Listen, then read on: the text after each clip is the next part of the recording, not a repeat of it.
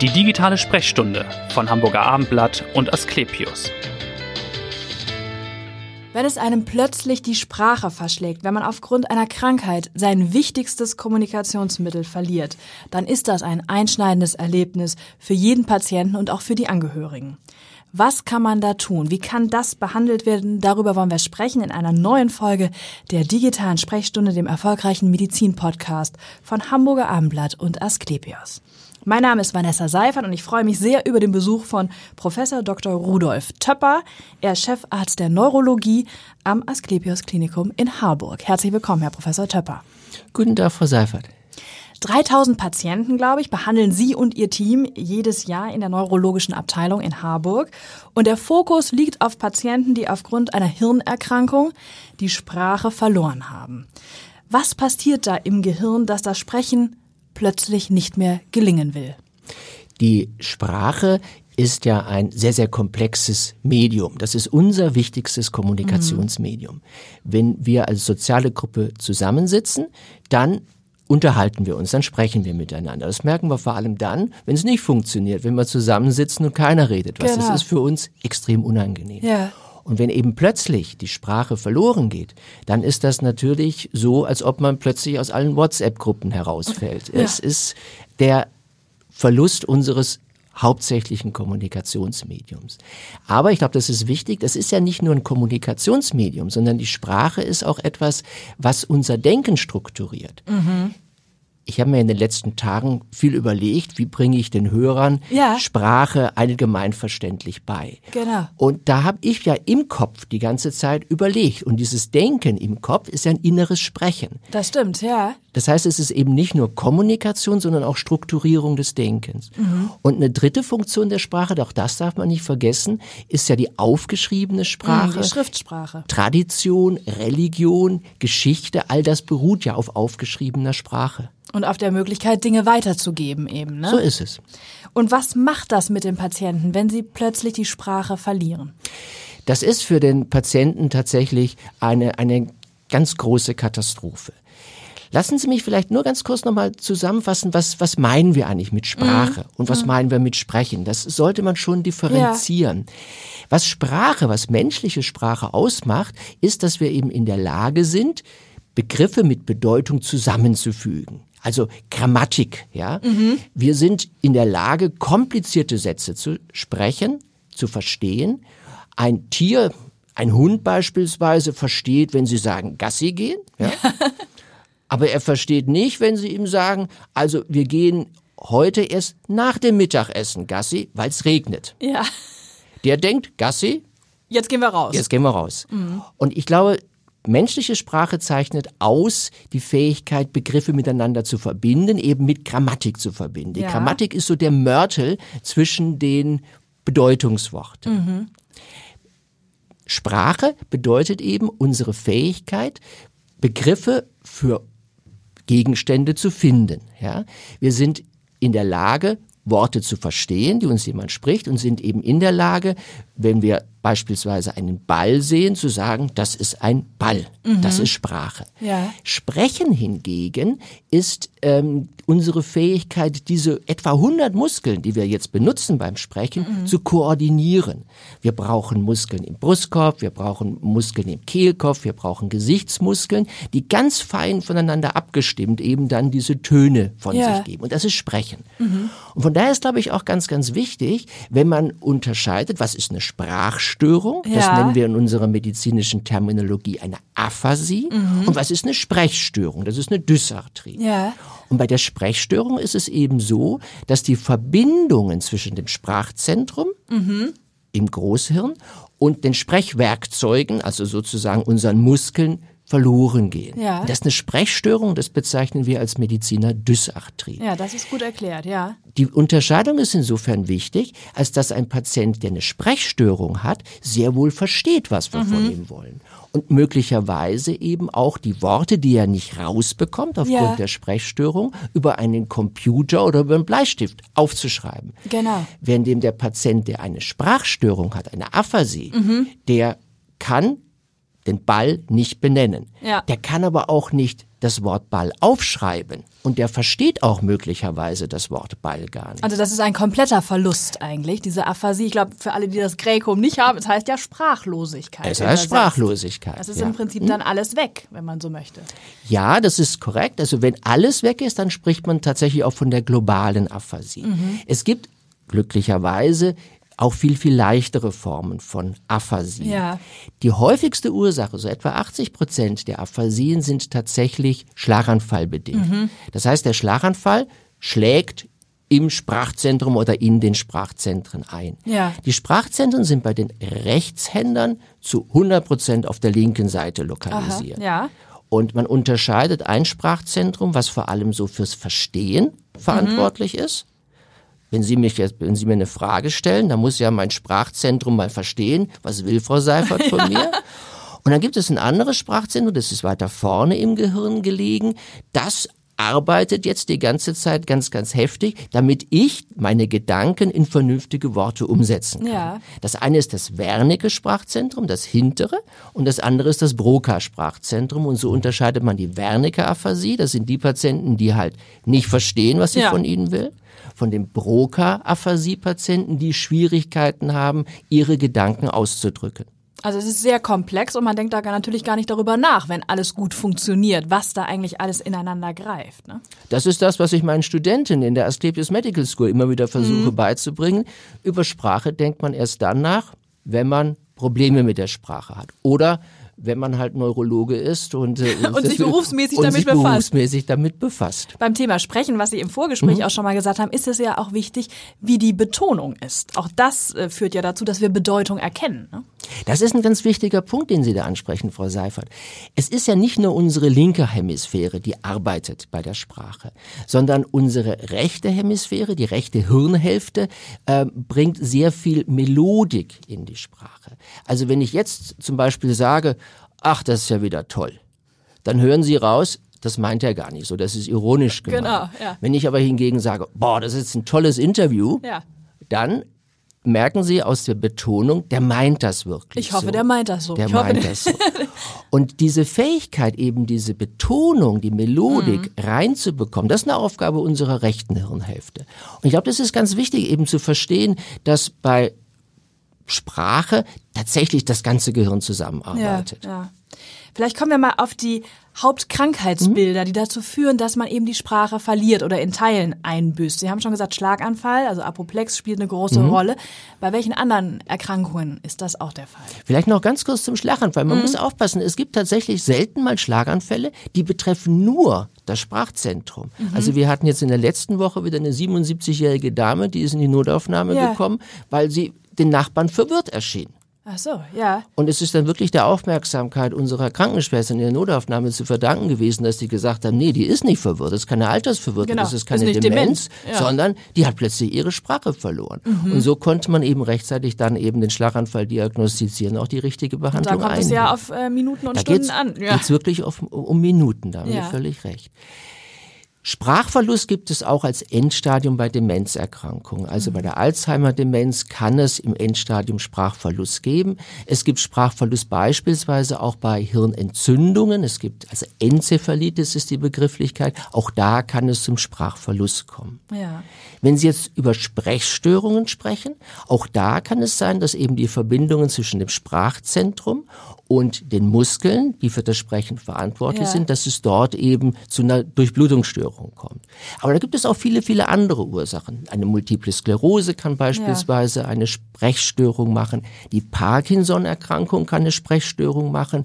Das sind eben Patienten, die dann sehr, sehr leise sprechen ja. und kaum mehr verständlich sind. Genau, sehr verwaschen. Verwaschen sprechen, ne? und auch gar keine Melodik mehr. Ne? Die reden dann ganz, ganz leise. Und, und sehr monoton. Monoton. Mhm. Das heißt, sie bekommen es nicht mehr hin, ihre Affekte, ihre Emotionen in die Sprache mhm. hineinzubringen. Und wie plötzlich tritt dieses Phänomen dann auf? Also bei einem Schlaganfall natürlich dann sehr plötzlich, aber bei den anderen Erkrankungen ist das ein schleichender Prozess? Das ist ein schleichender Prozess. Gerade bei der Parkinson-Erkrankung ist die Sprechstörung ein schleichender Prozess, mhm. der häufig schon ganz am Anfang auch schon da ist, dass eben die Angehörigen sagen, jetzt sprich doch mal ein bisschen lauter ja. oder er am Telefon nicht mehr richtig verstanden mhm. wird. Und ist es da so, dass man sagt, je früher man es behandelt, also auch logopädisch behandelt, da kommen wir sicher jetzt mhm. drauf, desto höher sind die Chancen, das zu verbessern? Das gilt ja generell Also, in der mm. Medizin. Also Je je, früher, früher, desto- je früher, desto besser. besser. Je früher, desto besser.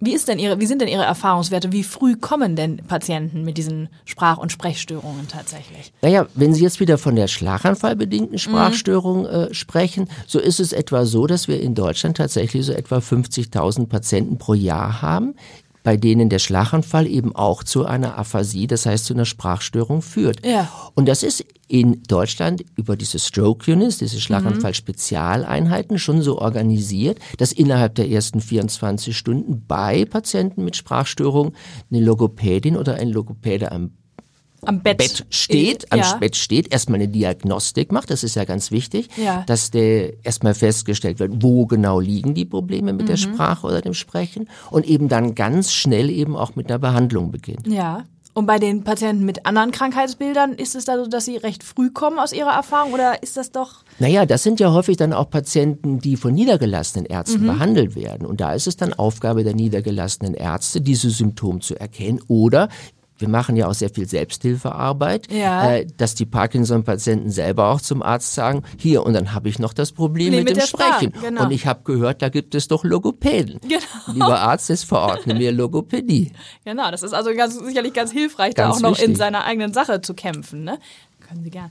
Sie sind ja eben nicht nur Chefarzt, muss man sagen, Sie sind auch der ärztliche Leiter des Logopädiezentrums an der Medizinischen Akademie Hamburg. Das heißt, da werden Logopäden ausgebildet. Können Sie vielleicht noch mal was dazu diesem Ausbildungsgang ja, sagen? Wir haben hier in, am Standort Harburg die Medizinische Akademie Hamburg und äh, das ist eine Berufsfachschule für Logopädinnen und Logopäden. Das ist eine dreijährige Ausbildung und es gibt die Möglichkeit über die IB Hochschule da auch berufsbegleitend dann einen Bachelor zu machen. Das ist eine, finde ich, eine, eine sehr, sehr ähm, schöner Beruf, Ja. weil man arbeitet mit Menschen, man, man hat, man hat äh, bei vielen Patienten wirklich tolle Erfolge. Es sind ja nicht nur die Sprachstörungen des Erwachsenen, Ja. sondern eben auch Sprechstörungen bei Kindern, Stottern und so weiter. Richtig, ja. Und man hat zurzeit zumindest auch super Berufsaussichten. Ich war Also der Bedarf ist der wahrscheinlich Bedarf ist da. Alle Absolventen hier von unserer medizinischen Akademie finden einen eine Stelle. Also von daher da. Wie viele Absolventen haben Sie da pro wir Jahr? haben, wir haben pro Jahr so etwa 25 Absolventen. Und was würden Sie sagen, was müssen die Menschen mitbringen, die sich für diesen Beruf interessieren? Ja, die müssen schon mal ein Gefühl für Sprache mitbringen. also die, Bietet sich an. das ist ganz, ganz wichtig. Und Ja. das ist natürlich eine eins zu eins Behandlung. Ja, das ist eine Behandlung mit einem Patienten und man muss natürlich auch in der Lage sein, empathisch auf einen Patienten einzugehen. Man muss gerne mit Menschen arbeiten. Das sind schon Voraussetzungen. Und so ein bisschen Grips muss man schon mitbringen, weil die Ausbildung ist nicht ganz einfach. Ja, ja. Und vielleicht können Sie noch mal die Zusammenarbeit dann auch beschreiben zwischen den ärztlichen Kollegen und den Logopäden. Wie greift das ineinander? Ja, das ist, glaube ich, eine ganz, ganz wichtige Sache. Die, die Logopäden sind ja die Spezialisten. Und äh, es ist schon so, dass die Logopäden, was Sprache und Sprechen was diese Dinge angeht, Ja. ja, eigentlich besser sind als die Ärzte. Ja. Und äh, wir machen gemeinsam ja auf unseren Schlaganfallstationen regelmäßig Visiten und dann berichten unsere Logopädinnen und Logopäden über die Probleme. Und das ist häufig so, dass dann kleinere Probleme in der Sprache von uns Ärzten gar nicht richtig wahrgenommen werden. Gibt es da ein konkretes Beispiel? Was Naja, beispielsweise, dass äh, wir als Ärzte übersehen haben, dass der Patient auch Probleme mit dem Schreiben hat. Ja? Dass also auch eine Schreibstörung Mhm. Ja, dabei ist. ja. Oder dass beispielsweise eine Lesestörung dabei ist. Es gibt Schlaganfälle, wo das Lesen betroffen ist. Mhm. Und das ist eben dann die Aufgabe des Logopäden, dass er all das in einer diagnostischen Untersuchung, die mindestens eine halbe Stunde dauert, Mhm. alles abtestet. Und was sind, würden Sie sagen, was sind denn auch Tipps dann für die Betroffenen oder auch die Angehörigen im Umgang mit einer Naja, lass uns uns erstmal darüber sprechen, was machen eigentlich die Logopäden? Ja, genau, oder also wie, äh, wie arbeiten die ja. eigentlich? Die Logopäden versuchen bei einer ganz schweren Sprachstörung, wenn der Mensch gar kein Wort mehr rauskriegt, Ja. gar keinen Ton mehr rauskriegt, erstmal überhaupt wieder das, das Lautieren, also das Laute machen zu, zu, zu bahnen. Ja? Mhm. Dann steht er vor dem Patienten und sagt, machen Sie mal den Mund auf und dann sagen Sie mal la, Ja. la, la, la, damit erstmal wieder überhaupt das Sprechen Sprechen- gebahnt wird. Ja. Und dann geht es darum, dass der Patient beispielsweise Dinge benennen muss. Ja? Dann zeigt man ihm einen Schlüssel. Der Patient bekommt dann so ein paar Hilfen. Ja. Dann fängt man an, das ist ein Schlü. Und dann kommt der Patient dahinter, ein Schlüssel. Oder man macht eben kontextspezifische Aufgaben. Man trainiert mit dem Patienten Alltagssituationen. Ja. Beispielsweise, man geht in eine Bäckerei und möchte Brötchen kaufen. Und da ist man ja auf Sprache angewiesen. Mhm. Richtig, ja. Das heißt, der Therapeut trainiert Guten Morgen als erstes und dann Ja. Mhm. ich möchte ein Brötchen haben. Also der es geht darum, dass der Patient eben wieder zur sozialen Teilhabe ermächtigt wird. Das ist das Entscheidende. Ja, das es geht jetzt nicht darum, dass er möglichst komplizierte Sätze Mhm. bildet, sondern dass er wieder am Leben teilnehmen kann, dass er wieder sein Kommunikationsmedium Ja. findet.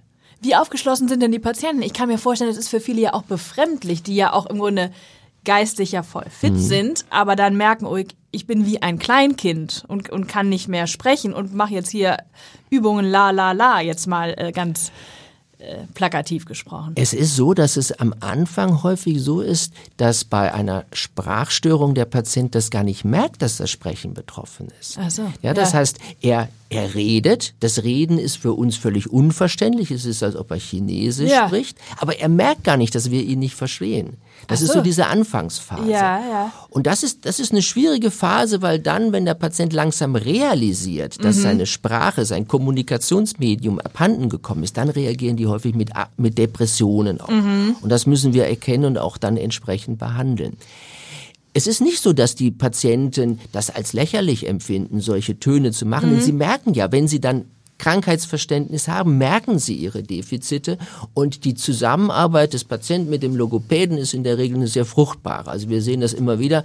Der Patient freut sich, wenn die Logopädin oder der Ja, Logopäde weil man auch den kommt. Fortschritt wahrscheinlich merkt selbst dann auch nach einer gewissen Zeit. Und die wollen kein Blut abnehmen, die wollen nur mit den Es kommt keine Spritze. Es kommt keine Spritze. Ja. Und vielleicht da, das ist noch ein wichtiger Punkt auch, es gibt keine Medikamente. Ja, also Mhm. wenn jemand eine Sprachstörung erlitten hat, gibt es keine sinnvollen Medikamente, mit denen wir die Sprache wiederherstellen können. Ja. Das heißt, es ist tatsächlich eine Aufgabe für das Gehirn, wieder etwas zu lernen, die Sprache wieder von neuem zu lernen. Ja.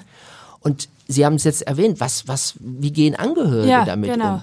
Für Angehörige ist das genau dieselbe Katastrophe. Also eine Aphasie trifft ja nicht nur den Patienten, Mhm. Genau. sondern diese Sprachstörung trifft die Familie. Richtig.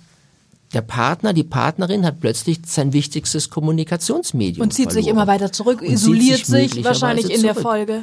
Und das ist, glaube ich, wichtig, dass eben die Familien da auch ernst genommen werden, dass eben Aufklärungsgespräche mit der Familie stattfinden, Mhm. um ihnen erklärt, es ist ein Problem der Sprache. Ja. Das heißt, der ist jetzt nicht plötzlich verblödet, Nee, genau, sondern das der hat ja seine wichtig. Sprache verloren. Verloren, ja. Das ist so, als ob wir sie plötzlich nach China stecken. Ja, da können sie sich auch nicht unterhalten, Richtig. sind aber nicht verblödet. Ja, ja, genau. Und man muss eben sehr, sehr, sagen wir mal, behutsam mit diesen Betroffenen umgehen. Also ein bisschen Geduld ist Geduld gefordert. ist ganz wichtig. Ja. Und dann auch, wenn man mit den Patienten mit Sprachstörungen spricht, dass man eben klare Sätze bildet, dass man klar, langsam und deutlich spricht. Mhm. Man braucht jetzt nicht besonders laut sprechen, sind ja nicht schwerhörig, aber klar und deutlich. Und Ja-Nein-Fragen vermutlich eher als komplex. Völlig korrekt. Also Sie sollten nicht fragen, willst du Tee oder Kaffee haben, sondern Sie fragen, möchtest du jetzt einen Tee haben? Ja. Ja Warten? oder nein. Mhm. Ja oder nein. Möchtest du einen Kaffee haben? Ja oder nein. Und sollte man mit dem Betroffenen zu Hause die Übungen dann auch machen, die der Logopäde äh, sozusagen angeregt hat? Also Selbstverständlich, Ja. selbstverständlich.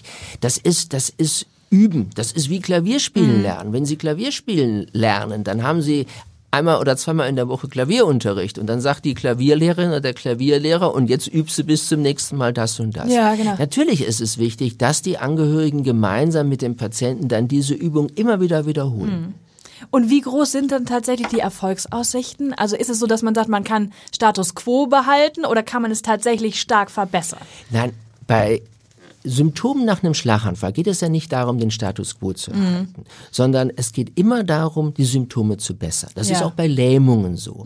Also die schlimmste, der schlimmste Zustand ist in der Regel direkt nach dem Schlaganfall. Ja. Und danach wird es allmählich besser. Ja. Und da haben Untersuchungen auch in den letzten Jahren gezeigt, dass eben auch lange nach dem Schlaganfall eine intensive sprachtherapeutische, logopädische Behandlung noch sinnvoll ist. Ja, ja. Also man hat sehr, sehr gute Chancen. Ja, also es ist dass- nicht zu spät. es ist nie zu spät. Ja. Natürlich ist es so, wenn der Patient so eine schwerste Sprachstörung hat, also sogenannte globale Aphasie, Ja. dann ist die Wahrscheinlichkeit, dass auch durch intensives Trainieren die Sprache wieder komplett zurückkommt, relativ niedrig, weil dann einfach im Gehirn zu große Teile betroffen sind, abgestorben sind. Aber auch dann ist es eben möglich, dass man Kommunikation wieder fördert und dass man eben beispielsweise auch nonverbale Kommunikation dann macht, dass man durch Gesten etwas unterstützt. Ja. Und das sind alles Techniken, Mhm. äh, die eben Logopäden mit dem Patienten machen. Oder eben Sachen aufschreibt wahrscheinlich. ne? Naja, nee, das Ja, ist das das- Problem. Weil wenn die Sprache verloren Ja, ist, da- dann kann man es auch nicht aufschreiben. Ja, das stimmt. ist bei Ja. Mhm. Sprechstörungen. Wenn Sie eine Sprechstörung haben, dann ist das möglich. Bei der Sprachstörung leider nicht. Ja, genau. Also Aphasie war ja nochmal die Sprachstörung. Das heißt, die tritt auf in der Regel nach oder kann auftreten nach einem Schlaganfall und eben auch nach auch bei Parkinson, richtig? Nee, bei, der, bei dem Parkinson sind es die Sprechstörungen. Da sind es die Sprechstörungen. das wäre Da ist also das Sprachsystem an für sich erhalten. genau, aber es ist dann eine verwaschene Sprache ist beispielsweise. eine verwaschene die, die Sprache. Sich, äh, genau, aber wenn man Wörter verwechselt, das ist dann eher die Aphasie. Das ist die Aphasie. Genau. Nun braucht man sich keine großen Sorgen machen, weil Sie sagen, Wörter verwechseln. Also, Ja. dass man mal, dass man mal aus Versehen statt äh, Tisch Stuhl sagt. Ja, der muss nicht gleich zu Ihnen, muss derjenige. nicht gleich, der muss nicht gleich in die Klinik. Also Ja. das ist unkonzentriert halt. Ja, genau. Oder dass Eltern mal ihre Kinder mit dem falschen Namen nennen. Kommt schon mal vor. Das kommt schon mal vor. Genau. Und wie ist es bei Ihnen persönlich gekommen, dass Sie sich damit so stark beschäftigen mit diesen Themen? Also mich hat es immer schon äh, fasziniert, übers Gehirn nachzudenken. Ja. Und eben tatsächlich mal darüber nachzudenken, wie das Gehirn arbeitet. Also so eine Ebene drüber zu gehen. Ja, ja. Nicht nur dem sozusagen zu sprechen, sondern zu überlegen, was passiert eigentlich im Gehirn, wenn man spricht. Und Ja. sich auch Gedanken zu machen, wie ist der Mensch eigentlich zur Sprache gekommen? Was unterscheidet die menschliche Sprache von der tierischen Sprache? Ja. Gab es da einen Auslöser für Sie, sich damit zu beschäftigen? Na, das ist vielleicht mein Interesse für Literatur. Also ich bin ein begeisterter Leser. Ja. Und wenn Bücher dann so richtig komplizierte, ne, so James Joyce, Marcel Proust, Ah ja, schon Thomas Ulysses Bernhard, müssen Sie dann schon Es muss schon Ulysses sein. Es drunter muss schon, geht's nee, nicht. drunter, also keine Krimis. Kommen Sie mir nicht mit Krimis. Rosamunde Pilcher, ja. Nee, das auch nicht, das auch nicht. Und dann kommt man automatisch natürlich auch über Ja. sprachphilosophische Gedanken dann dazu, ähm, sich Patienten anzugucken, bei denen eben dieses wichtige Kommunikationsmedium Mhm. fehlt. Ja. Nun haben Sie schon gesagt, Sie lesen gerne, wenn Sie nicht in der Klinik sind. Was machen Sie sonst gerne? Sie sind gebürtiger Karlsruher, aber in Hamburg, nee, man muss sagen, in Harburg angekommen, richtig? Ich bin in Harburg angekommen. Ich bin vor äh, inzwischen 18 Jahren, habe ich hier diese Möglichkeit bekommen, die Klinik am äh, in Harburg zu leiten. Ja. Und mit meiner Familie haben wir damals auch schon die Entscheidung getroffen, wir ziehen dahin. Ja. Ziehen in den Süden. Wir ziehen in den Süden. Wir ziehen in den Süden. Ich äh, wohne jetzt in Heimfeld, Ja. sozusagen direkt neben der Klinik, und wir haben das nie bereut. Also ich finde Harburg toll. Ja. Ich äh, liebe das. Meine Lieblingssache am Samstag ist, äh, auf den Markt zu gehen, auf den Harburger Wochenmarkt zu gehen, Ja. einzukaufen. Ich finde das einen tollen Stadtteil. Ja, das wird viele Leser auch freuen, die sich oder Hörer auch, die dann denken, oh Gott, der Süden kommt doch manchmal zu kurz. Ja, kommt auch. dann tun wir jetzt ein bisschen was dagegen. Und wir haben, glaube ich, oder Sie haben wunderbar aufgeklärt über Sprache. Ich danke Ihnen ganz herzlich, dass Sie da waren, Herr Professor. Bitte Klapper. schön. Und hören Sie gern wieder rein in die nächste digitale Sprechstunde. Vielen Dank. Tschüss. Weitere Podcasts vom Hamburger Abendblatt finden Sie auf abendblatt.de slash podcast.